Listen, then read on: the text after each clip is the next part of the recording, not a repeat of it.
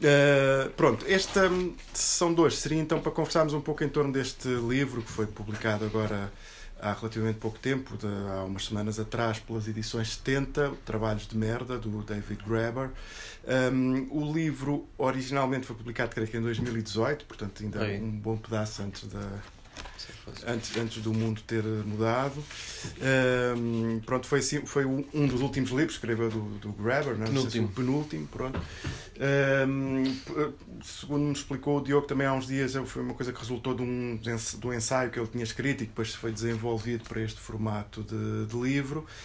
O, o David Grabber, apesar de tudo, é um autor relativamente conhecido aqui em Portugal, mas não muito publicado em português, creio eu. Não sei se no Brasil, talvez, mas mais. aqui mais mas aqui em Portugal nem tanto.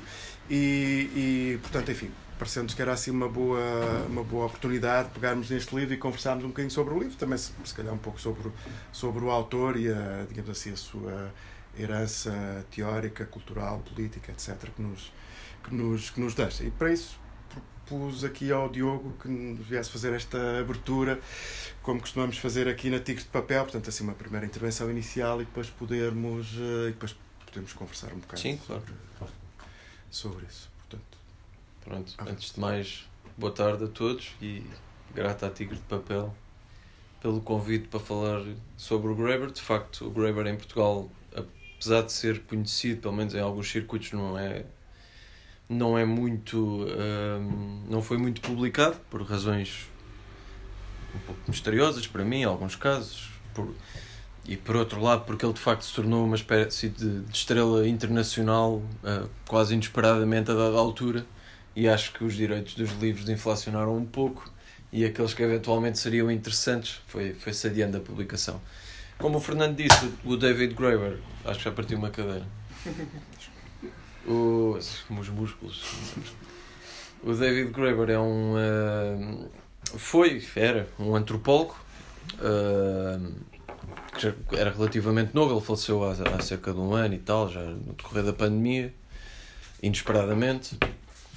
Uh, ele escreveu uma série de livros que lhe foram dando assim algum nome. Ele era de facto um antropólogo brilhante e tem esta peculiaridade num período de declínio tremendo da antropologia, ele ter sido uma pessoa que, cuja popularidade cresceu precisamente numa relação, digamos, contracorrente ou seja, tornou-se um intelectual de, de, de nome mundial uh, pelos seus trabalhos e pela qualidade do seu trabalho, algum dele até bastante teórico, nomeadamente um dos livros que tem algumas reminiscências neste, mas que é provavelmente um dos trabalhos menos lidos dele e que é dos mais interessantes, que é um livro chamado Para uma Teoria Antropológica do Valor, dos primeiros livros que ele publicou. Em seguida publicou um pequeno livro que foi ele também muito divulgado e parte do nome dele começou até a surgir aí, que foi o Fragments of an Anarchist Anthropology, que é um livro que não é muito académico, é um livro que tenta relacionar a história de alguma forma da antropologia com a história do anarquismo, explicar alguns dos princípios do anarquismo. Aliás, David Graeber era um anarquista.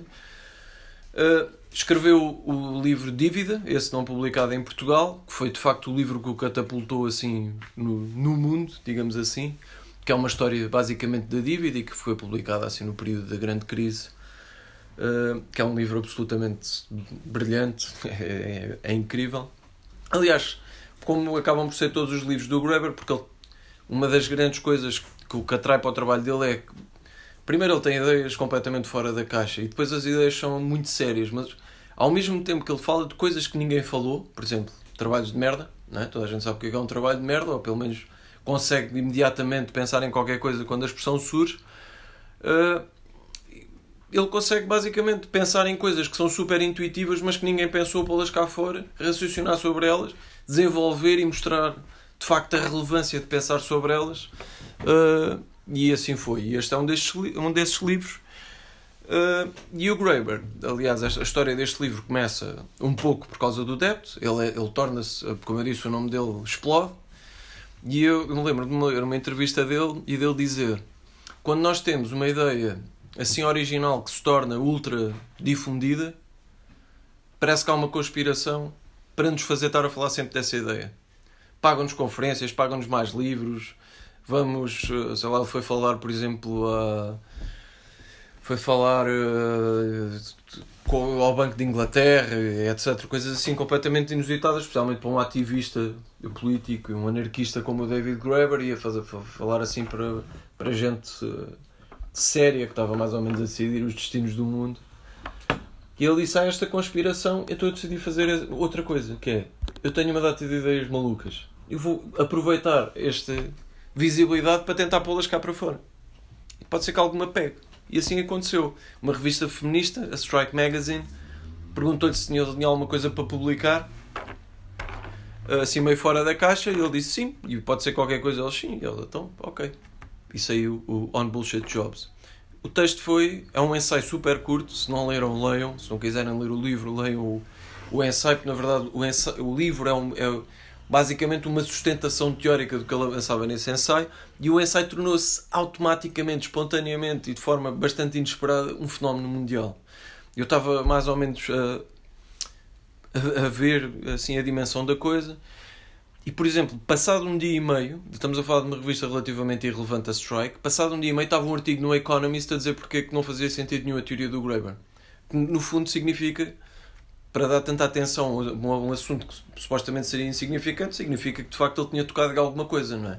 Passado duas semanas o artigo estava traduzido em 13 línguas, não é? E de repente, que foi aquilo que ele percebeu, é pá, se calhar está aqui qualquer coisa, foi o e-mail carregado de mensagens de pessoas a dizer, é pá, isto é exatamente o que eu sinto, o meu trabalho é uma merda, o que é que eu faço sobre isto? Isto é uma coisa que nós não podemos falar no nosso trabalho, não posso partilhar isto. Sinto que toda a gente no meu departamento ou no meu escritório ou qualquer coisa sente exatamente a mesma porcaria, mas isso não é uma coisa que nós possamos dizer assim. Uh, pronto, e acontece isto. De repente uh, começam-se a fazer sondagens oficiais para perceber se as pessoas achavam que tinham um trabalho de merda ou não. O livro é parcialmente baseado nestas sondagens, por exemplo, uma Inglaterra da YouGov outra na Holanda e vê que os números se calhar eram até mais avassaladores do que ele estava à espera. Uh, e basicamente, a minha opinião antes de ler o livro, eu só li o livro agora quando foi traduzido, apesar de gostar muito do Graeber, a minha impressão era que queriam aproveitar o nome dele e o facto de ele se ter tornado de facto um gajo que vendia muito, especialmente por causa da dívida, e transformar um artigo num livro. E geralmente transformar um artigo num livro dá péssimo resultado. Não é? Ou seja, é estar ali a espremer às vezes coisas. Quer dizer, que o ensaio diz claramente e são muito claros e, e cativantes não é? na forma como expõe o problema. Não há necessidade de estar a escrever 300 páginas sobre um assunto porque sabemos que vai ser em grande medida encher chouriços. O livro, na verdade, é muito mais interessante do que isso. É claramente, não é, o, não é o livro mais bem conseguido do David Graeber, ou seja, vê-se que foi assim feito um bocadinho mais à pressa do costume, é menos sofisticado, se calhar teoricamente. No entanto, é um livro super divertido e é um livro que lá está, que nos está a falar de coisas que são intuitivas, que se calhar todos temos a sensação, mas não tivemos. A... Não houve o interesse em tratar isto como um problema, um, um problema sério. E para entrarmos no conteúdo do livro, aquilo que o David Graeber define como um trabalho de merda, primeiro tem uma dimensão muito subjetiva. Isto, obviamente, trabalho de merda não é uma coisa que não é uma fórmula científica, não é? Não dá para um gajo dizer Uh, pode, pode, pode, pode, pode se transformar, obviamente, de uma forma científica, mas o que, basicamente o que ele diz que é um trabalho de merda, e vou ler: um trabalho de merda é uma forma de emprego remunerado que é tão completamente inútil, desnecessária ou prejudicial que nem o empregado consegue justificar a sua existência, ainda que, como parte das condições do emprego, se sinta obrigado a fingir que não é o caso. Aquilo que chama logo a atenção nesta formulação é desde logo a subjetividade. Ou seja, o trabalho de merda é aquilo que a pessoa que ocupa esse trabalho considera que é um trabalho de merda. Não é? Isto é importante, eh, desde logo porquê? Bom, primeiro porque há, há muitos trabalhos que se calhar nós externamente consideramos que são de merda, ou que são particularmente merdosos, que, é, que não é a mesma coisa, mas que as pessoas que os desempenham não consideram que são merdosos. Não é? Uh, já, já, já posso detalhar mais o que é que isto significa. E a subjetividade está, na verdade, e como dizia isto, às vezes são reminiscências de outros trabalhos deles que, que ajudam a perceber mais ou menos este, na ideia dele de valor. Ou seja, nós temos uma ideia de valor que deriva, digamos, da economia fundamentalmente. Várias ideias, não há uma, uma síntese. Mas nós falamos de valor, para além desta ideia de valor. E os valores geralmente não são quantificáveis. E há um trabalho, ou há ou há, ou há estes valores, ou há, há uma medida, digamos, para avaliar aquilo que fazemos que de facto não é quantificável, apesar de estar neste mundo do trabalho, e corresponde a estes valores sociais e que é inteiramente subjetiva, não é? E, lá está, não é quantificável. Uh, e depois, o, o interesse do livro, e é aqui que entra depois esta parte desta capacidade de, de chegar a coisas muito intuitivas que, que ele consegue uh, atingir, é que o livro de facto desafia, apesar de toda a gente reconhecer facilmente esta coisa dos trabalhos de merda, o livro desafia de facto coisas muito enraizadas. Primeiro, se todos aceitamos ou somos capazes de reconhecer que de facto há trabalhos de merda, desde logo há pessoas que dizem o meu trabalho é uma merda, não serve para nada se aparecesse se eu amanhã chegasse ao escritório e o edifício tivesse desaparecido, ninguém ia sentir falta. Eu não ia, o mundo não ia, se calhar o mundo até ia ser melhor. Mas isto é desafiante porquê? Porque é contraintuitivo, não é? E muita gente de facto pensou, mas como é que isso é possível? Como é que é possível num sistema que supostamente é o máximo da eficiência e da racionalidade, como é o capitalismo, que sentido é que faz existirem trabalhos onde as pessoas estão a ser pagas para desempenhar funções que não servem para absolutamente nada ou estar um dia inteiro sem fazer nada, não é? E então, desde logo aqui, coloca-se uma, uma pergunta: porquê? Quer dizer, mesmo não acreditando necessariamente que as coisas sejam assim, isto é de facto uma perplexidade. Nós assumimos que, de facto, na senda do lucro e de apenas pagar por algo que vai ter um retorno. Aliás, esta crítica veio até de muitos marxistas, não é? Que diziam: não, isto tem que haver aqui uma explicação qualquer. Nós podemos não estar a ver a bigger picture, mas estes trabalhos uh, têm, têm que ter uma utilidade. E, e, nomeadamente, aliás, a crítica do Graeber, por exemplo, dirige-se em parte às ideias de valor-trabalho que for, eram comuns aos grandes economistas liberais do século XIX, Adam Smith, etc. Quase todos os políticos, se formos ver a falarem sobre estas ideias, digamos, sobre o trabalho, pareciam marxistas a falar no século XIX, apesar de depois terem uh, desvios diferentes. E o próprio Marx, que era um grande defensor, para não falar, por exemplo, dos anarquistas como o David Graeber, o Proudhon, era um grande defensor de, da ideia do valor trabalho, que dizia que todo o valor provém basicamente do trabalho. Ou, assim será em potência, não é? O próprio Marx incluía uh, exceções e assumia, por exemplo, que o valor poderia derivar também uh, da, da, da natureza. Mas voltando ainda à questão da subjetividade, uh, a questão da subjetividade é interessante porque, na verdade, é aquilo que permite limitar este fenómeno específico que tem estes paradoxos. Este primeiro paradoxo de desafiar a, eh, a racionalidade e a eficiência do sistema capitalista, mas remete também. Quer dizer, uma das coisas, por exemplo, que eu pensei quando vi o ensaio, primeira vez quando saiu, em 2013 ou coisa assim, foi sobre os trabalhos de merda. E eu pensei, mas há trabalhos que não são uma merda, não é? Todos os trabalhos são uma merda, em potência. Isto é, porque a própria categoria do trabalho, para começar, o trabalho é um fenómeno histórico, não é? O trabalho é uma coisa recente. O trabalho como uma coisa abstrata. Portanto, em potência, todos os trabalhos são uma merda. Ou seja, tudo o que deriva deste conceito de trabalho e desta coisa de nós temos que desempenhar uma tarefa para poder obter um rendimento uh, dessa tarefa que desempenhamos, no fundo, para viver, tudo isto é uma grande merda. E não é muito difícil perceber, desde logo também, que todos os trabalhos uh, são uma merda ou têm uma elevada componente de merda, porque se o sistema é uma merda, todo o trabalho que o gera e que o, que o reproduz, quer dizer, todo o trabalho é, no fundo, uma, uh, é também ele uma merda.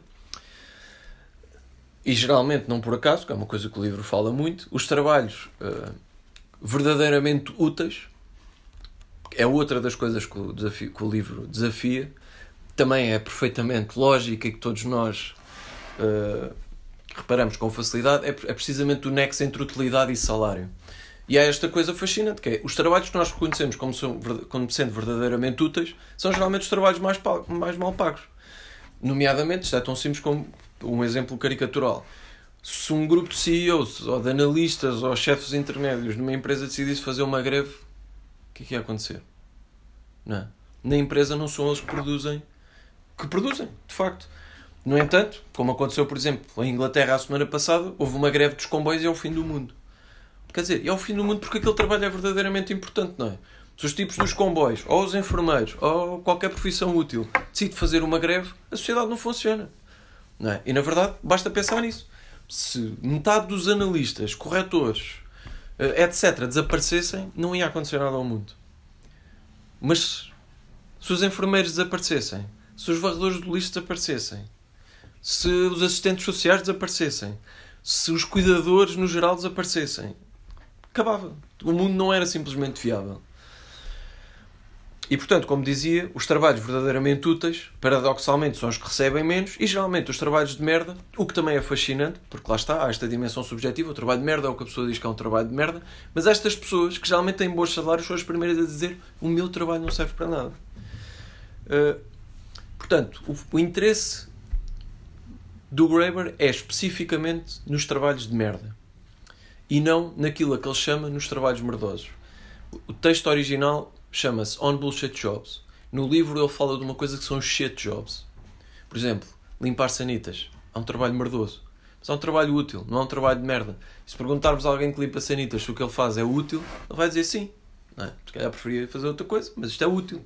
Não é, não é como estes gajos que ele falou, sei lá, uh, advogados uh, comerciais ou trabalhadores de call center que dizem, pá, não sei para que é que isto serve, não serve para nada ninguém que trabalha a limpar, a varrer as ruas ou a limpar casas de banho vai falar uh, assim. Além disso, o trabalho de merda, para continuar na dimensão da subjetividade e, e depois terminar e podermos conversar um bocadinho, não é uma merda porque faz mal uh, ou porque é inútil em si. Ou seja, há imensos trabalhos que são inúteis, como eu dizia, e nós conhecemos. Para não ir mais longe, não sei se isto é exatamente um trabalho, mas um rei ou sei lá, um fidalgo, ou um. trabalhos que existem há muito tempo que, quer dizer, não servem para nada, provavelmente fazem mais mal do que bem se desaparecessem. Não ia acontecer nada de muito mal uh, ao mundo. Portanto, o que está em causa né, né, Paul Graeber é um fenómeno especificamente contemporâneo. Ou seja, um tempo em que as pessoas admitem e reconhecem uh, que o que fazem é uma merda e que não serve para nada. Isto é de facto um fenómeno histórico e exige respostas, não é? Transformações houveram no mundo, e é a parte que eu tento responder no livro, para que nós cheguemos a um momento em que, por exemplo, segundo a sondagem do YouGov em Inglaterra e uma que fizeram na Holanda, em Inglaterra, 37% das pessoas digam o meu trabalho não serve para nada, é inútil e se desaparecesse não vinha mal nenhum ao mundo. E 40%, 40 das pessoas na Holanda, e entretanto há mais sondagens, dissessem a mesma coisa. Isto é um fenómeno uh, contemporâneo, na verdade, não é? O que é que deriva daqui? O livro avança muitas explicações, nomeadamente históricas, das, das dimensões que levam em certa medida a isto, e isto é, é em parte uma resposta ao que é que, ao porquê que isto acontece. Uh, isto no fundo não é de estranhar se nós pensarmos. Se nós pensarmos bem no que é que está em causa, eu não sei o que é que vocês fazem, depois podemos falar sobre isso para perceber se vocês têm trabalho de merda ou se têm trabalhos espetaculares. Mas afinal de contas, o trabalho não responde primeiramente a uma função económica. É? Mesmo nós, quando procuramos trabalho, de facto, vamos procurar porque temos que pagar as contas, eventualmente, mas o trabalho e isso faz com que nós achemos que o trabalho responda a uma condição económica, porque dele dependemos. Mas o trabalho, antes de mais, é um fenómeno histórico, como disse, corresponde a uma fase muito curta da história da humanidade, esta coisa que entendemos por trabalho, e para ser muito simplista ou dizer a coisa muito simplesmente, a fase industrial ou capitalista das, das relações e da, da organização da atividade humana, se quisermos. Mas o trabalho tem, em cima de tudo, uma função moral e disciplinar. Não é? Coisa simples. Bom, primeiro vem esta ideia enraizada de que o trabalho é o que nos define, é o que faz o nosso caráter. Mas uma coisa simples, se alguém vos perguntar o que é que fazem, primeiro, se vocês não fizerem nada, vão ter vergonha de responder, não é? Porque parece que não são dignos da vossa existência. Mas acima de tudo, a primeira coisa com que respondem é o trabalho. É? se, eu, se eu perguntar a algum de vocês o que é que tu fazes, vocês não vão dizer, olha, durmo e epá, adoro fazer macarrão com queijo pá, o gajo vai pensar, ok, tudo bem. Não é isto que nós geralmente vamos assumir que nos define. E, no entanto, são os prazeres que nós temos e se calhar diz muito mais sobre nós. Nós vamos dizer o que é que eu faço. Olha, é pá, sou historiador ou trabalho num call center ou qualquer coisa. E isto deriva precisamente deste peso moral, em certo sentido, uh, do trabalho. Uh, portanto, e o trabalho mantém-se em grande medida por causa disto. Ou seja, mantém-se esta coisa de sociedade do trabalho em grande medida pela sua dimensão uh, uh, moral. E isto remete para outro paradoxo que o livro aborda, que é, numa altura em que, aos anos, há décadas, que falamos dos problemas da automação do trabalho e das consequências brutais e nefastas que isto teria na humanidade, a quantidade de pessoas despedidas, etc. Portanto, na altura em que isto acontece, em que é mais urgente e em que, por exemplo, na academia, ou, especialmente na academia, há tanto tempo se fala sobre este problema do trabalho insuperável, numa altura em que isto acontece e que há a urgência de pensar sobre uma sociedade fundada no trabalho e que é evidente que ela não é sustentável, ninguém fala disto. É? E na verdade, o, o ensaio comprova isso. Faz-se um ensaio sobre bullshit jobs, coisa que nunca ninguém tinha falado, e de repente há uma enxurrada de artigos por todo o lado, de pessoas em blogs ou nas redes sociais a desabafar, a dizer: pá, é verdade, tenho um trabalho de merda, confesso-me, cá estou eu, o que é que eu faço, etc. Quer dizer, numa altura em que isto ia acontecer é quando isto acontece menos. Hoje em dia é particularmente evidente que, uh, quer dizer, uma sociedade do trabalho não é sustentável. E isto é tão mais peculiar que é um problema que vai da esquerda à direita. É? Por exemplo, as pessoas preocupam-se em primeiro lugar com a existência de trabalhos e com o facto do nosso rendimento ter que derivado de um trabalho. Vamos a uma organização, vamos a uma manifestação. Primeiro, à direita, geralmente quem não trabalha é um preguiçoso, parasita, etc. À esquerda existem trabalhos porque se tem medo das consequências da automação. Vamos a uma manifestação de esquerda geralmente está lá mais emprego. O Graeber, por exemplo, pergunta: mais emprego? Então, esses trabalhos forem todos de merda. Não é? Porque o fim é ocupar as pessoas, pô-las a ocupar o seu dia a dia com tarefas completamente inúteis, que são desmotivadoras, que têm consequências brutais, como ele também fala no livro, sobre a nossa saúde mental, sobre a nossa saúde física, sobre a nossa dignidade, sobre a utilidade que nós vemos para nós. Mais emprego porquê? E de facto, a automação despediu imensas pessoas. E o fenómeno dos bullshit jobs deriva em boa parte disso. É? Ou seja, nós vemos, por exemplo, houve de facto muita gente despedida, tiveram que se criar trabalhos que dessem de alguma forma resposta a isto. Muitos desses trabalhos foram os bullshit jobs. Ainda hoje, por exemplo, nós vemos continua a ser muita gente despedida e geralmente quando, quando há, por exemplo, layoffs nas, nas empresas, uh, porque às vezes até é uma questão de prestígio, não é? Tipo, um executivo gosta de dizer: Eu consegui despedir X pessoas e vejam bem como tudo está a funcionar e cortei as gorduras. E as gorduras geralmente são as pessoas que produzem. Não é? Por exemplo, na crise foi muito evidente isso com os bancos e não só com os bancos, com outras instituições que estavam à beira da falência e foram resgatadas, uh, geralmente não se cortava nas pessoas que foram responsáveis uh, por este tipo de coisas. Ou seja, os consultores, fias intermédias, analistas, malta que ninguém sabe muito bem o que é que faz, aqueles nomes pomposos. Aliás, desafios a procurar. Há um gerador de nomes de bullshit jobs vocês podem ir lá e cria coisas tipo analista de risco de gestão do REC Party coisas assim do género. Pronto, geralmente todos, vocês leem aquela merda como se vê nas empresas e ninguém, ninguém consegue dizer exatamente para que é que aquilo serve. E o, o, o Bullshit Job Generator pá, é incrível porque aquilo podia ser, se vocês forem ao organigrama de uma empresa, está lá o nome daqueles que ninguém sabe o que é que faz. Pronto, e uma das respostas da automação foi de facto, a dada altura, fazer isto. Ou seja, diz-se, por exemplo, que o trabalho produtivo decresceu brutalmente e aumentou significativamente o trabalho dos serviços. O trabalho dos serviços inclui desde servir às mesas como aquilo a que se chamou trabalho cognitivo e etc. Mas se nós dividirmos esta categoria do trabalho dos serviços, nós vamos ver que o trabalho dos serviços não aumentou, não há hoje mais pessoas a servir às mesas do que havia há 50 anos. O trabalho produtivo foi de facto crescendo, o que aumentou exponencialmente foi o trabalho por exemplo, o Greber, através de um tipo qualquer que eu não me lembro, chama o trabalho informacional. É? E foi esta necessidade de começar a criar uma data de trabalhos que, primeiramente, não sabia para o que é que existiam, mas que depois logo se pensava. Nós criamos os trabalhos, às vezes por uma questão quase feudal, que é uma comparação que ele faz. Ou seja, um reitor de uma universidade. Antigamente havia um reitor, tinha um assistente, eventualmente. Hoje em dia, um reitor, há o vice-reitor, há o sub-reitor, há o reitor não sei quê, mais cinco assistentes de secretariado, ninguém sabe bem para que, é que serve. Mais uma data de trabalhos que se desdobram, às vezes por má organização, por má gestão, porque acima de tudo é prestigiante. Às vezes teres uma, uma data de gente, quer dizer, o prestígio às vezes nestes cargos remete-se de facto nas fias pela quantidade de gente que tu tens diretamente a trabalhar para ti. Uh, pronto, e tu, o trabalho tem esta componente moral e disciplinar, não está necessariamente ligada ao seu resultado e à função que desempenha e àquilo que cria Dou-vos um exemplo muito concreto. Eu estudei anarquismo no início do século e houve uma escola anarquista chamada Escola Oficina Número 1, que existiu até há pouco tempo na Graça. até aos anos 20 essa escola foi, era, era uma escola que estava dirigida por anarquistas e tentou-se implantar um modelo pedagógico anarquista e a escola foi de facto um sucesso em muito pouco tempo e começou a encher de gente.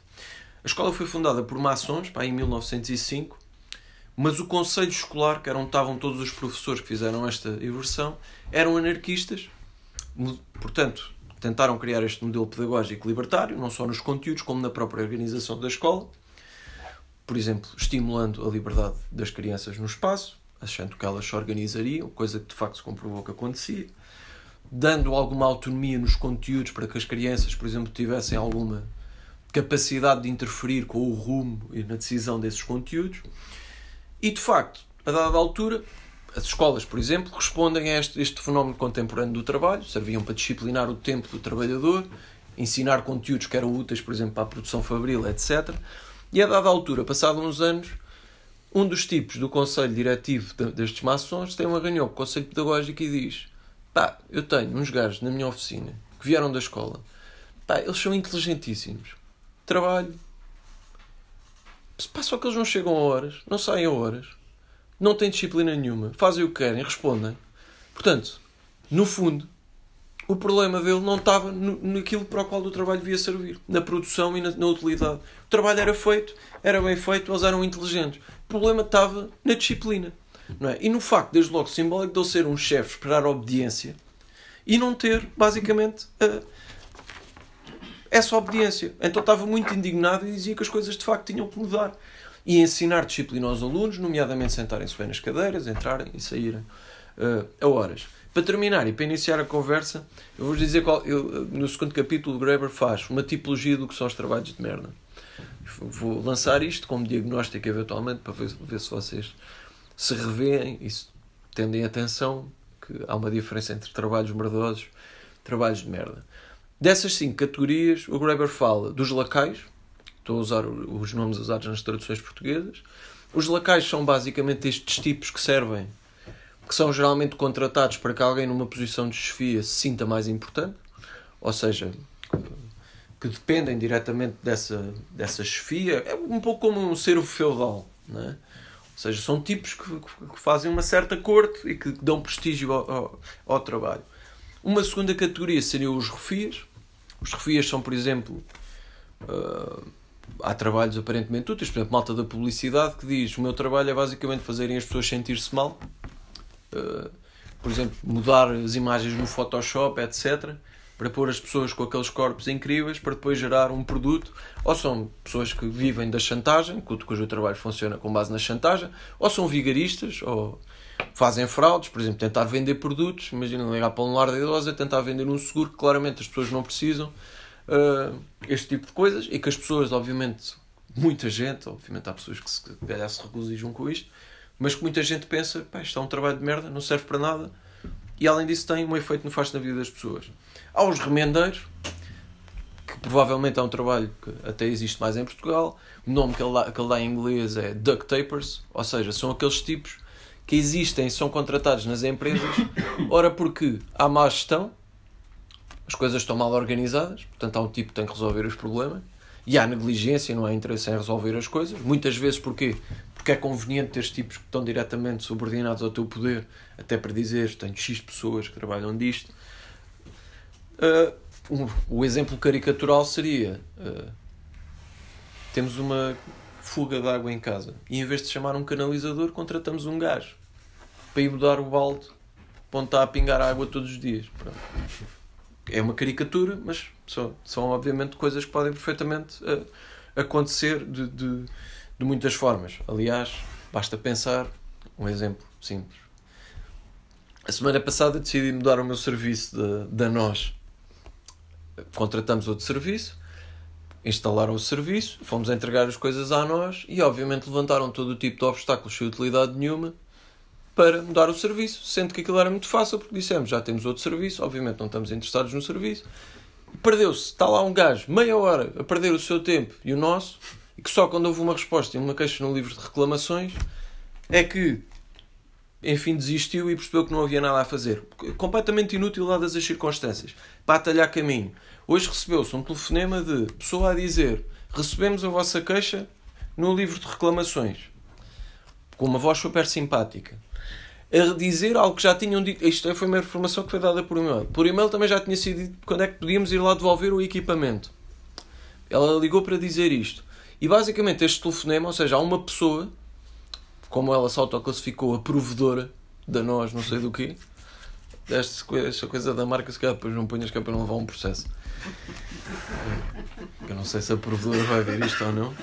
Mas basicamente existe uma pessoa que é a provedora para fazer estes telefonemas para dizer que enviaram um e-mail a dizer que tinham dado conta da nossa uh, queixa. Queixa essa que obviamente não vai servir para nada. Para nos dizer que a queixa vai ser encaminhada para o serviço respectivo para que se possa proceder em conformidade. E depois terminar, a pessoa ou seja, a pessoa que leu a queixa, que nos dá a resposta à queixa, a dizer, no fim, se puder, se, uh, se nos puder responder a um, um questionário de. Portanto, perdemos. Há uma profusão aqui de funcionários que não servem para nada, não é? Perderam meia hora quando podia estar lá simplesmente receber as merdas e tal. Podia até haver a coisa, às vezes faz-se isto para negociar e dizer, sei lá, então diga lá o que é que é. Quer a telecina de borda. Então nós vamos, damos a telecina no mundo do operador. Mas ali não era. Já temos serviço não queremos serviço, não estamos contentes, mudou. Não é que nem há hipótese, já instalaram o outro e tudo, só estamos aqui para entregar. Pronto, e cria-se toda uma entropia completamente desnecessária para depois não resolver o problema. Pronto, isto em certa medida, na verdade, não é bem um remendeiro, é outra coisa que o Graeber fala, que às vezes são. Ele chama os box stickers em inglês, em português foi traduzido para preenchedores eh, de formulários, que basicamente são aquela malta que existe nas empresas uh, que permite que uma empresa diga que está a fazer aquilo que ela não tem a capacidade para fazer ou que não está de facto a fazer. Uh, e que desvia tempo e recursos do fim que devia estar a atingir. Por exemplo, comissões de inquérito. Ou quando há um problema, alguém diz vamos abrir uma comissão de inquérito, que é obviamente a forma mais simples de dizer tá. É? Ou vamos averiguar, ou qualquer coisa. Isto geralmente é uma forma de entropia que mostra que não há grande intenção de, de, de resolver o problema. Um clássico, que estamos todos também familiarizados, e a que o Graeber chama a merdificação do trabalho útil, que é uma coisa que ele diz que é muito séria, ou seja, há os bullshit jobs, mas há também um, uma merdificação massiva do trabalho útil. Por exemplo, eu sou investigador, trabalho na universidade, felizmente estou numa condição bastante precária e Portugal ainda não é os Estados Unidos nem a Inglaterra, ou seja, a questão das bolsas, financiamento, etc. Mas mesmo eu sendo precário, boa parte do tempo que nós passamos a da investigação a fazer é preencher relatórios ou formulários a dizer como é que nós vamos fazer aquilo que devíamos estar a fazer e que não estamos a fazer porque estamos a preencher os relatórios, é? ou a mostrar, perdemos imenso tempo a mostrar o que é que nós tivemos a fazer e o trabalho que tivemos. Nas empresas hoje, hoje é o prato do dia, não é? Quer dizer, é, há imensas empresas onde as pessoas passam de facto o tempo a preencher relatórios e a preencher formulários para dizer qual é que é o seu trabalho, como é que pensam fazer o seu trabalho, quais são os planos que têm para fazer o seu trabalho, o que é que tiveram a fazer durante meio ano, em vez de estarem de facto a fazer aquilo que seria interessante. E depois ainda há uma profissão de gajos que são criados, obviamente, para ler estes relatórios, para fazer outro relatório final, para dizer que as pessoas, que há uma taxa não sei de que de pessoas que fizeram assim, outra taxa não sei de que que fizeram assim, se calhar ainda há outro, depois vai ter que marcar uma entrevista e dizer, olha devias ter feito 40% disto, só fizeste 25%. Portanto, há alguma coisa que está mal. Portanto, agora vais escrever outro relatório para dizer como é que tu planeias fazer os 15% que estão em falta. E acho que toda a gente reconhece isso. Finalmente, há os capatazes. Os capatazes são, geralmente, os gajos que têm a função de criar tarefas de merda ou trabalhos de merda, nomeadamente quando as pessoas sentem que têm um trabalho de merda, e é um fenómeno muito peculiar que deriva precisamente desta, desta eh, desta coisa de, de, feudal de criar às vezes cargos por questões de poder, ou seja, pessoas que estão claramente descontentes. Há um exemplo no livro que é uma pessoa que está claramente descontente porque não está, não está a fazer nada e chega à chefia e diz: é pá, posso ir fazer qualquer coisa, ajudar os meus colegas que tipo, estão ali mais atarefados. Eu sinto mal, estou aqui o dia todo, tendo um telefonema por dia. E a patroa fica ofendidíssima, não é? Primeiro, uma pessoa nunca pode dar a entender que não está a fazer nada. É chato, não é? Para o ambiente de trabalho. Então a patroa uh, fica ofendidíssima e começa a arranjar tarefas para fazer. E uma das tarefas que faz é chegar e despejar uma caixa de clipes e dizer: Olha, vais-me organizar estes clipes por cores. Por favor. Pronto. E está uma tarefa merdosa que os capatazes, uh, por exemplo, fazem. Que é que chama basicamente os geradores de nada. E depois há outras eh, potenciais subcategorias de trabalhos de merda, como os, os, uh, os para-raios, os amigos imaginários. Porque depois, isto, por exemplo, há uma coisa interessante e termino. O problema da subjetividade da categoria do Graeber dos trabalhos de merda é que depois não considera muitos trabalhos merdosos ou de merda que são criados porque existem trabalhos de merda. Um exemplo simples. Mindfulness, os coaches e não sei o quê. Existem, muitas vezes, porque as pessoas sentem, de facto, um vazio profundo com as tarefas que fazem, não é? Então vai lá um gajo que diz concentra-te em respirar, em comer, em cagar bem e tu vais ver que a tua vida ganha um novo sentido. E reduzir basicamente as pessoas quase à sua condição animal e tentar encontrar um sentido para estas funções, para o seu vazio no trabalho, não é? Que é aquilo que ele, portanto, chama os amigos imaginários. Pronto, e agora digam-me vocês se se encaixam em alguma destas definições de trabalho de merda, podemos desabafar uns com os outros. Eu já tive trabalhos de merda, portanto tenho todo o interesse em partilhar convosco. Uh, e já tive trabalhos desses que são muito úteis e são extremamente mal pagos porque há esta porque nos sentimos úteis a fazer o que, o que, estas coisas e, e, as fazemos com gosto ah, e olha, comprei o livro, que na verdade está aqui, o livro é espetacular, é das melhores coisas que eu li na vida.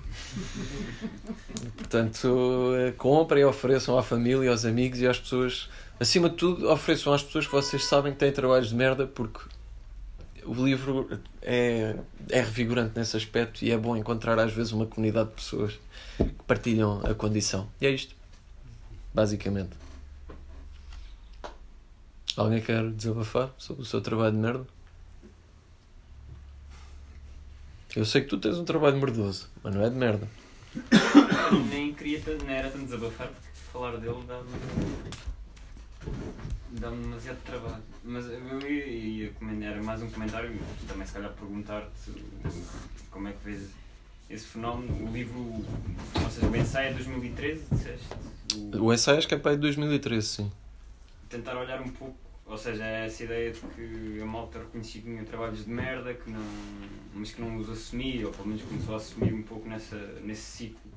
Mas neste, neste momento, não sei nem sei se ainda se pode considerar um fenómeno, mas até há bem pouco tempo, antes de tudo isto da guerra da Ucrânia e tudo mais, a coisa da grande recusa nos Estados Unidos, da malta que basicamente yeah. saiu daqueles trabalhos. A maior parte deles saíram de trabalhos de empresas, de serviços, não é? Não era propriamente malta, típico operário, era malta que Sim. trabalhava nessas empresas e que de alguma forma, pelo menos segundo os números de forma massiva, começaram a abandonar esse, esses empregos de merda. Hum. Mas ao mesmo tempo a sensação que me ficou, não sei se já existe uma leitura minimamente coerente desse fenómeno, apesar de haver alguma malta meio empolgada com essa coisa da recusa do trabalho e tudo mais, mas que ao mesmo tempo era muito envolvido em torno da cena, da ideia de empreendedorismo, e de criar, ou seja, tu saías ali porque o trabalho era uma merda, mas ao mesmo tempo ias criar o teu próprio emprego, ou pelo menos criar a tua oportunidade uhum. fora dessa. E de cala, eu não conheço, não conheço o livro do Greve, mas de que maneira é que permite, se calhar, pensar essa. Hum. Se há uma articulação entre esta prática que de facto se massificou de alguma maneira, pelo menos em alguns pontos do mundo, e essa antecipação do, do Greve, desse fenómeno. Posso só juntar um comentário porque acho que tem a ver com esta. Eu estava a pensar nisso quando estavas a, a, No início estavas a dizer que houve um jornal que publicou logo um artigo, já qual era? O Economist. O Economist, pois. Bom, mas na verdade para mim é um pouco, até, um pouco surpreendente porque eu, eu, O artigo do Economist, by the way, era a falar mal e a dizer porque aquilo não fazia sentido. Os argumentos são absurdos. Eu li o artigo, vês mesmo, pois, foi isso... feito desesperadamente em cima do joelho. por isso mesmo, por uma razão simples, é porque me parece que a ideia de que há um conjunto de atividades que não, que não servem para nada, que deixam as pessoas. Uh, tornam infeliz a vida das pessoas, etc. É, é um discurso perfeitamente apropriável pelo discurso liberal. É perfeitamente imaginável um, um teórico liberal uh, uh, justamente e por isso é que eu acho que se liga com o que estavas a dizer, justamente para justificar uma lógica de que uh, epá, as pessoas devem seguir os seus sonhos, tal, ir atrás de, ir atrás de um, de um trabalho que não seja de merda, não é?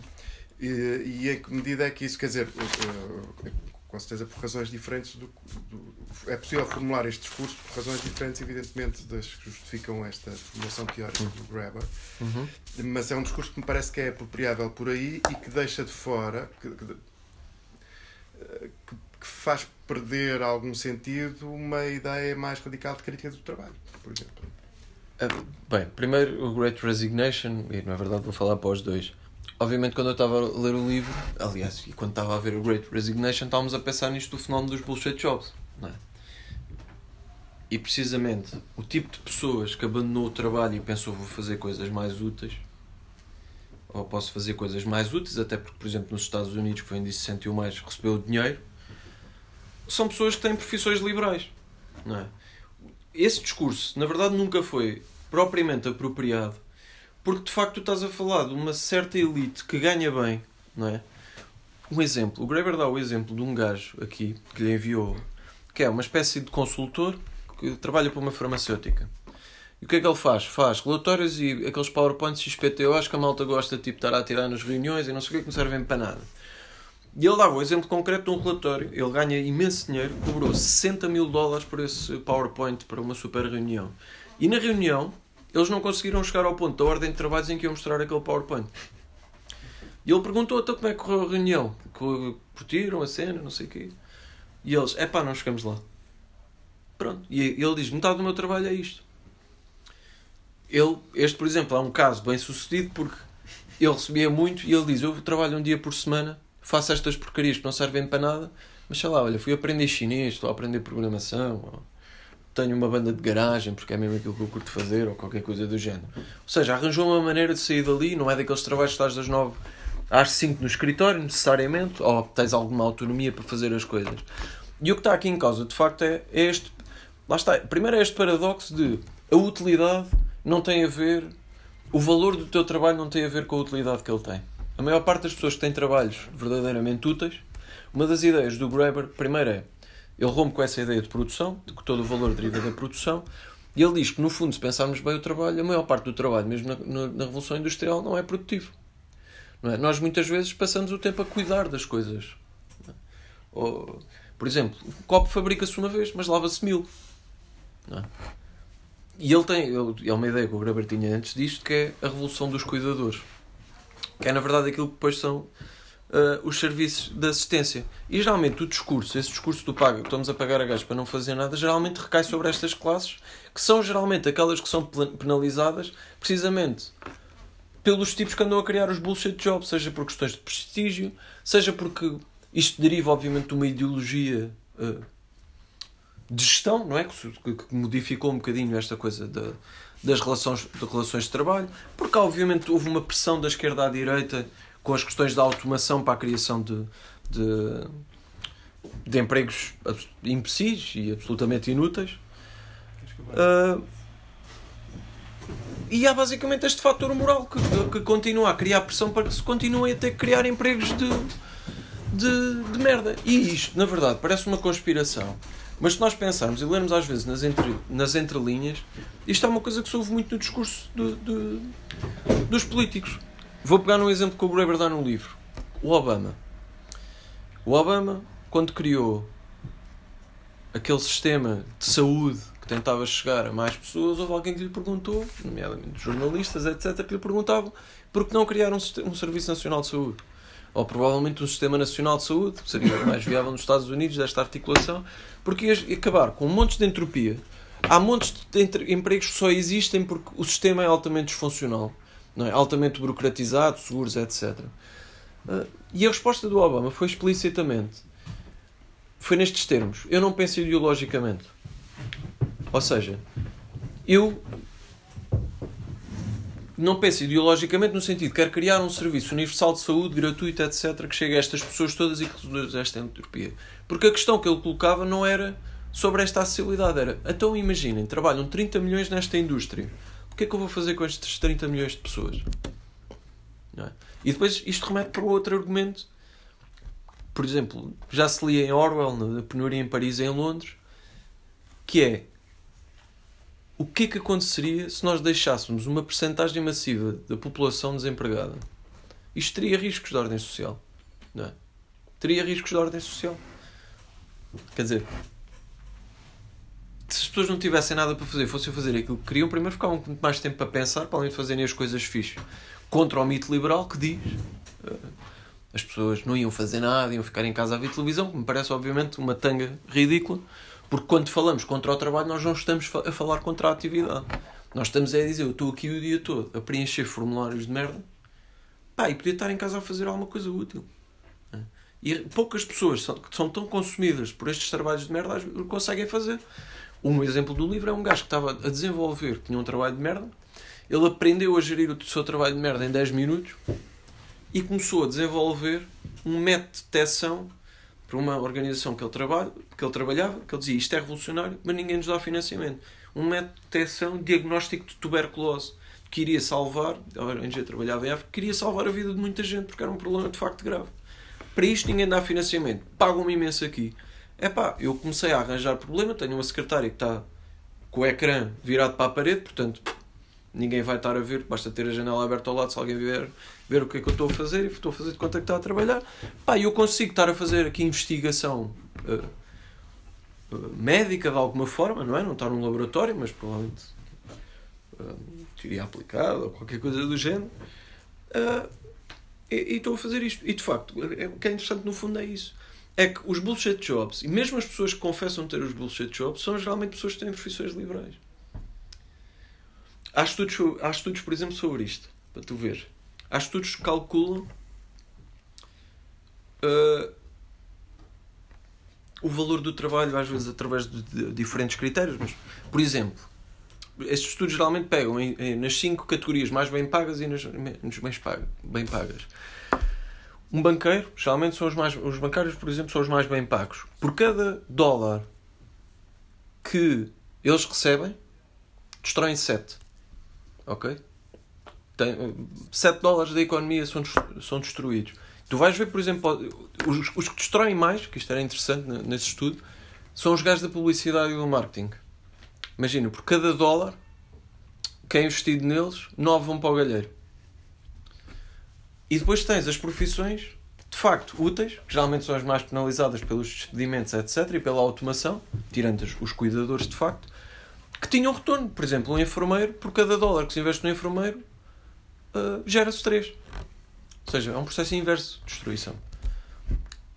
E aquilo que eu acho de facto mais fascinante no livro é isto. A, a malta dos bullshit jobs. Mas há um ponto qualquer, desculpa só interromper, há um ponto qualquer em que esse valor é recuperado, ou supostamente é recuperado, não é? Quer dizer, qual é o. Teoricamente, não é? Qual é o problema? Teoricamente, evidentemente. Não é? Qual é o, o, o, o problema, acho eu, que, que se calhar encalho nessa é que eu acho que esses trabalhos produzem valor.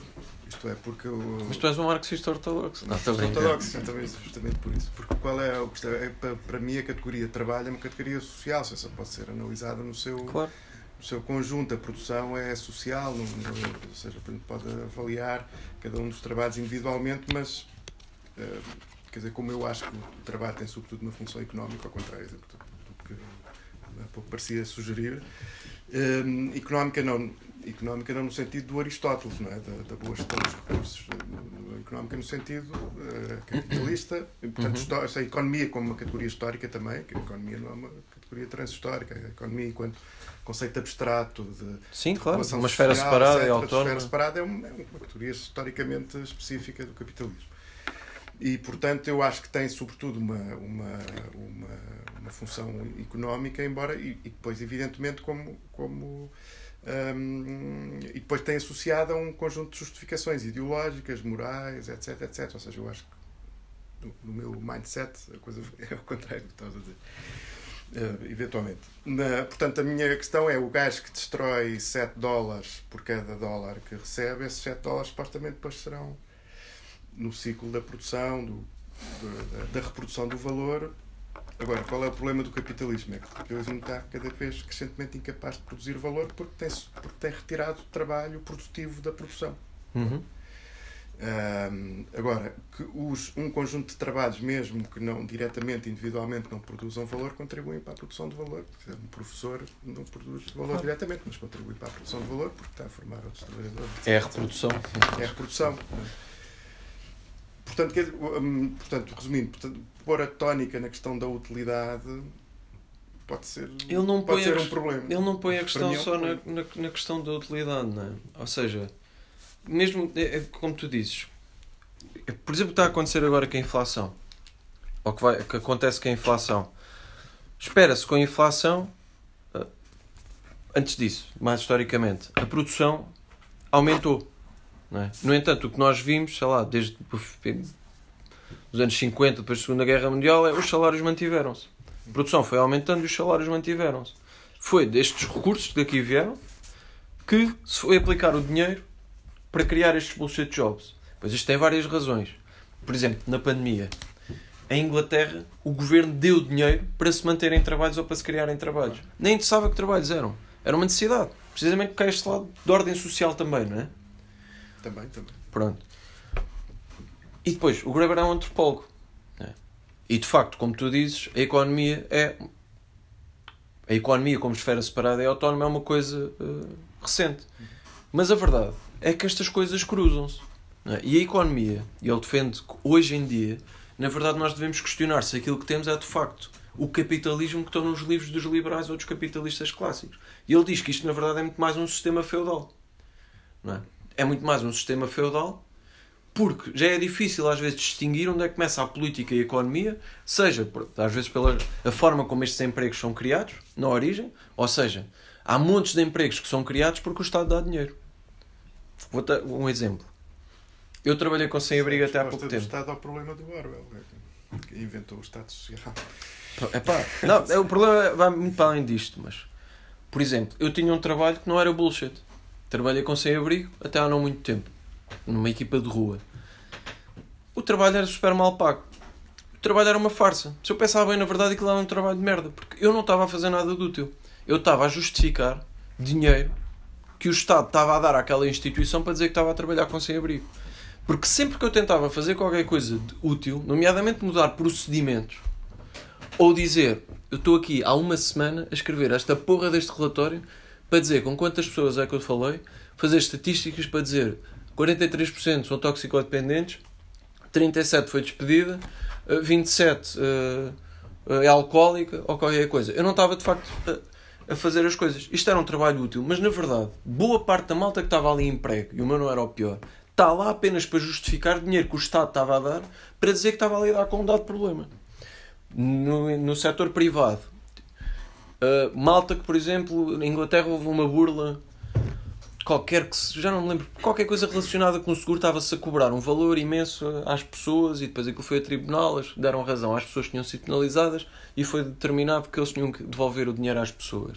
Então o que é que se fez? Criou-se uma imensa burocracia para apurar estes casos em que as pessoas tinham sido penalizadas, sendo que esta imensa burocracia, estes burocratas, recebiam desse de um fundo imenso ou seja, foram, eram trabalhos que dependiam de, diretamente daquilo, através de um mecanismo, por exemplo, por cada pessoa, por cada caso que tu tivesse em mãos, recebia X, etc. E criou-se necessariamente uma entropia, nomeadamente bullshit jobs, precisamente para dificultar que o dinheiro chegasse às pessoas que tinham sido penalizadas e ficar mais dinheiro para quem eu estava a distribuir. Okay? Muita, muita, na verdade, como acontece hoje, o, o, dinheiro, o poder hoje, a história da economia, o poder hoje é financeiro. Não é? Cada vez mais. General Motors não ganha dinheiro a vender carros. Ganha dinheiro dos juros dos empréstimos que faz, do crédito que concede, às vezes para vender os carros. Aliás, as maiores empresas hoje em dia financeiras nem são bancos. É? São empresas que eram do setor produtivo, tradicional, há, há uns anos valentes. Portanto, a economia mudou de facto significativamente e é complexo e há de facto muitas relações que às vezes é difícil distinguir se são económicas, são políticas, porque é que existem, mas é pá, uma coisa me parece evidente, este sistema não é eficiente, não é eficaz, não é? Mas e acho que nem tudo desejamos que fosse. Não, não, não gostávamos que fosse. Científica. Não, não, mas de facto a crença persiste.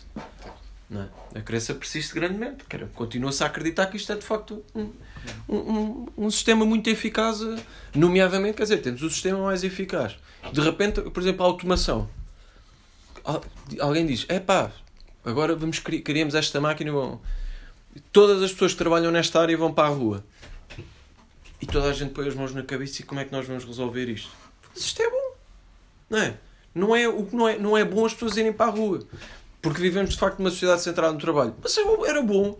Porque, por exemplo, poderia permitir reduzir as horas de trabalho. E a nossa existência não tinha que estar dependente de um rendimento do trabalho, não é? Nós, para vivermos, não devíamos ter que trabalhar. Muita, as pessoas trabalham. Isto nos Estados Unidos é muito evidente. Muita gente vai trabalhar. A questão da Great Resignation ainda. Porque tem dívidas massivas. Por causa da universidade, por exemplo. Não é?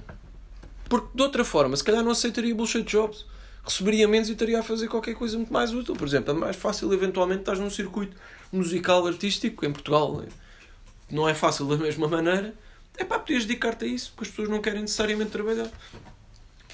E vejo muita gente, por exemplo, relatos do livro, pessoas que tinham trabalhos extremamente bem pagos, que não aguentavam problemas, doenças psicossomáticas, depressão, etc., que despediam e iam para trabalhos pá, mais cansativos, uh, não eram tão bem pagos, mas pensavam, pá, pelo menos eu agora sinto que estou a fazer alguma coisa de útil. Ok? Que não, tô, não, é, não é, por exemplo, não, depois estes ambientes altamente burocratizados e centralizados às vezes são altamente repressivos com regras absurdas do género não podes falar ou não podes conviver com as pessoas ou seja, não, lá está, não podes estar a, a dar a entender que não estás a fazer nada. Isto não é muito bom. Pelo menos isso, por exemplo, na instituição onde eu trabalhava, deixavam. Claro que toda, todos nós estávamos sempre a dizer, pá, estou cheio de trabalho. Não, é? faz parte do número. Estamos sempre a pá, não, não.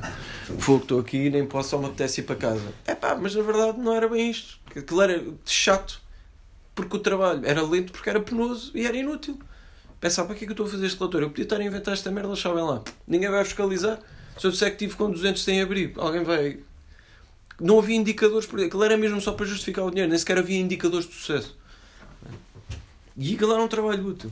Primeira vez que eu, no primeiro dia que eu comecei lá a trabalhar, fui ter com a colega que eu ia substituir e perguntei pá, não tinha, nunca tinha trabalhado num, num cenário tão difícil. Eu perguntei-lhe, olha lá, pá, como é que, como é que diz-me aí, tipo, como é que, tu, como é que eu faço? Um conjunto básico de, de, de procedimentos que tu tens, por exemplo, para abordar as pessoas na rua. E a resposta dela foi, sei lá, improvisa. pá, e eu pensava, foda-se, mas isto é sério, meu, não é? Pronto. Mas depois comecei a perceber, tipo, é, está-se tudo a cagar. Tipo, claro, improvisa, o que é que interessa? Se eu começar aos pontapés a um abrigo, se calhar ninguém me vai chatear. Não é? E aliás, acontecia com, com, com os voluntários.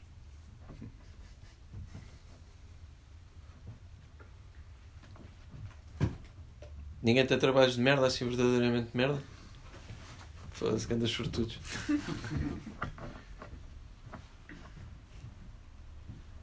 Mas foi um gosto ouvir Obrigado. Tu tens um trabalho mordoso, já falamos sobre isso. Exato. Não, eu estava agora a pensar na questão da automação, na redução de horas de trabalho associadas a uma potencial automação e à consequente uh, ao consequente emprego de pessoas. Ou seja, se as pessoas todas trabalhassem 4 horas, não é? Dava para empregar mais pessoas. Pronto, isso é, já, obviamente já, uns argumentos. Já com o desemprego é sempre. Mas pronto, já sabemos que a automação é utilizada de forma perversa e não da forma que deveria ser também. É? Sim, lá está, mas quer dizer, a automação aconteceu, acontece há muitos anos. Sim, mas eu sempre ouvi teorias de que a automação iria permitir que, lá está, deixássemos de trabalhar e, e queria tornar mas ouviste mais sempre... teorias a dizer do meu Deus o que é que vai acontecer? Também, também. Por exemplo, há sim. pouco tempo a SIG Notícias estava a dar um documentário de camionistas. Tipo, estava-se a desenvolver uma coisa que permitia que os, os, os caminhões fossem. se conduzissem uh, automaticamente.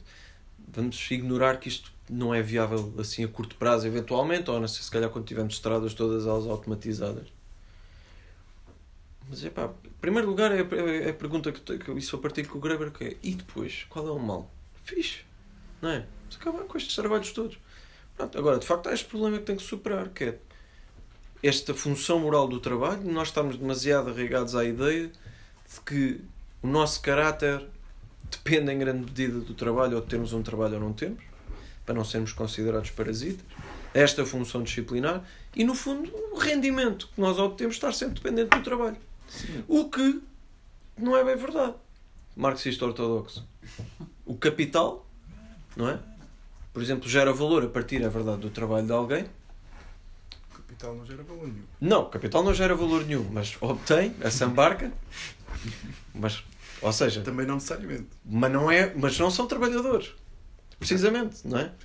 Pronto, e no entanto, tirando as classes trabalhadoras que sempre contestaram a sua utilidade, ninguém contesta ou está muito mais, se calhar, disposto a ser um capitalista feroz e um inútil ah, sim, sim. miserável. Claro.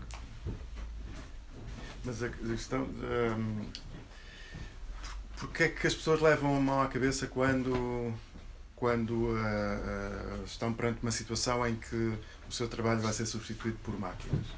Não é por um problema, não é por se sentirem parasi- parasitárias, é porque vão perder o rendimento que lhes possibilita sobreviver. É claro. Então Mas o problema, diria eu, e daí que me parece que a função do trabalho é sobretudo económica, é, ou seja, a resposta a isso devia ser, sobretudo, penso eu, como é que se desliga a sobrevivência e a vida e o acesso aos recursos para poderes viver da obrigatoriedade de trabalhar. Portanto, assim, é um problema económico, sobretudo. Um problema, Pois daí, não, Eu acho, que é, eu acho também que é um problema mais económico. Eu, eu- eu é- é- na Ou seja, esta coisa recente da, de depender a vida das pessoas da, é verdade. da economia. Esta coisa recente da autonomização do- da, de- da autonomização da economia como um campo específico está uma ficção. Uhum. Ok? As co- nunca são perfeitamente Claro. uh, nunca são perfeitamente autónomas. Mas saltando o argumento e para não, não estar aqui a, a navegar na maionese sobre isto, obviamente o Graeber, uma das coisas que está nas entrelinhas do livro é o RBI. Era isso que eu. Não é? Pronto, que é uma Que é coisa que tu polémico. eventualmente É não. Não, é pá, é polémico porque Não, não, eu, a questão que nós- sou defensor. a questão. a favor, se houvesse um referendo, estava a favor, mas, Pronto. mas não é porque acho que seja Mas porquê que o RBI, por exemplo, é polémico e é tão contestável? Porque nós pensamos, associamos sempre o, a, a produção, de valor, a produção de valor ao trabalho. Não é? Que a pergunta é sempre onde é que nós vamos buscar o dinheiro. E há, obviamente, imensos efeitos imprevistos e inusitados que poderiam perfeitamente derivar da, da, do facto de toda a gente ter um, um rendimento digno e poder, por exemplo, que teriam que haver, obviamente, isto é problemático para o anarquista, ele assume, teriam que haver, obviamente, regulações estatais, por exemplo, das rendas. Não é? Porque senão, por exemplo, um, um, um proprietário podia simplesmente duplicar o valor da renda para resolver aqui outras questões. Não. Provavelmente teriam que se fixar as rendas e esse tipo de coisas. Me parece tudo bem, acho que nem devia estar dependente do RBI, como é lógico. Mas há de facto muitas coisas, por- porque iria sempre gerar-se valor de alguma forma com as atividades que tu fosses fazer.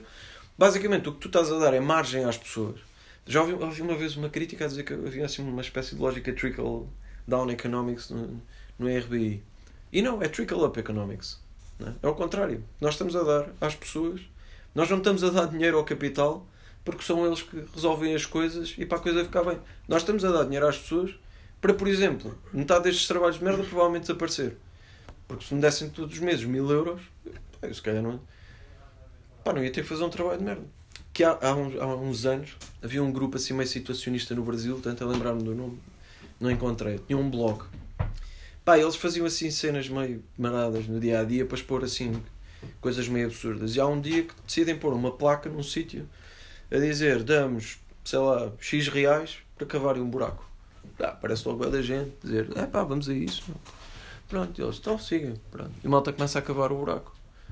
E quando chega ao fim, um dos gajos desse grupo diz: É pá, agora tapa. Estou-te mais, sei lá, pago-te o mesmo que te paguei para cavares o buraco. A maior parte das pessoas pensa: absurdo. Tipo, que sentido é que estive aqui, sei lá, 3 horas a cavar este buracão e este gajo agora diz-me para eu tapar. Houve uma pessoa, que eu lembro, de todas as que fizeram aquilo, disseram: É pá, vai-te lixar, meu. Tipo, estás, estás, estás a gozar comigo, basicamente. Não, porquê? Porque as pessoas pensavam: É pá, está-me a pagar, quer lá saber. É? Mas se tu tiveres dinheiro, vais-te submeter a uma estupidez desta. É? Ou a qualquer bullshit job que existe. Não. não é?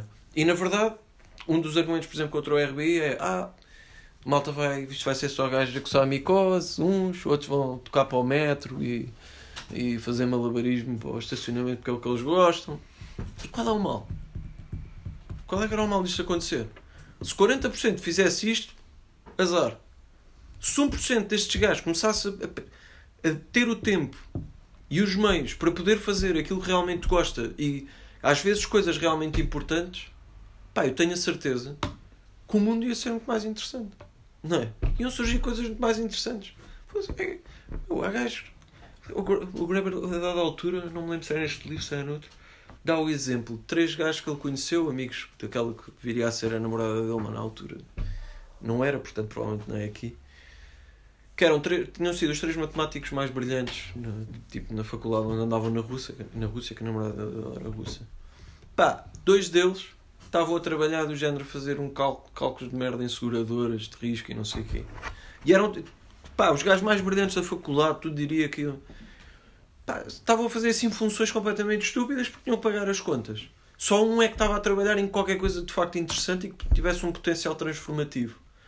Se estes gajos tivessem dinheiro, não iriam estar a aplicar as suas ideias, provavelmente em coisas mais úteis. Pá, alguns até podiam começar a escrever livros em barda sobre a Terra ser plana. Pá, mas o cares, não é? Tipo, quer dizer, tipo, compensaria sempre de alguma forma, eventualmente, através de outras formas, de, de gerar riqueza, até criativamente. Primeiro tínhamos mais dinheiro para consumir. Eu ia a mais concertos, por exemplo, vinha mais vezes a Tigre de Papel comprar livros. Não, e há aquela questão de se tu quiseres mais que o próprio RBI, né? que garante a sobrevivência, podes trabalhar.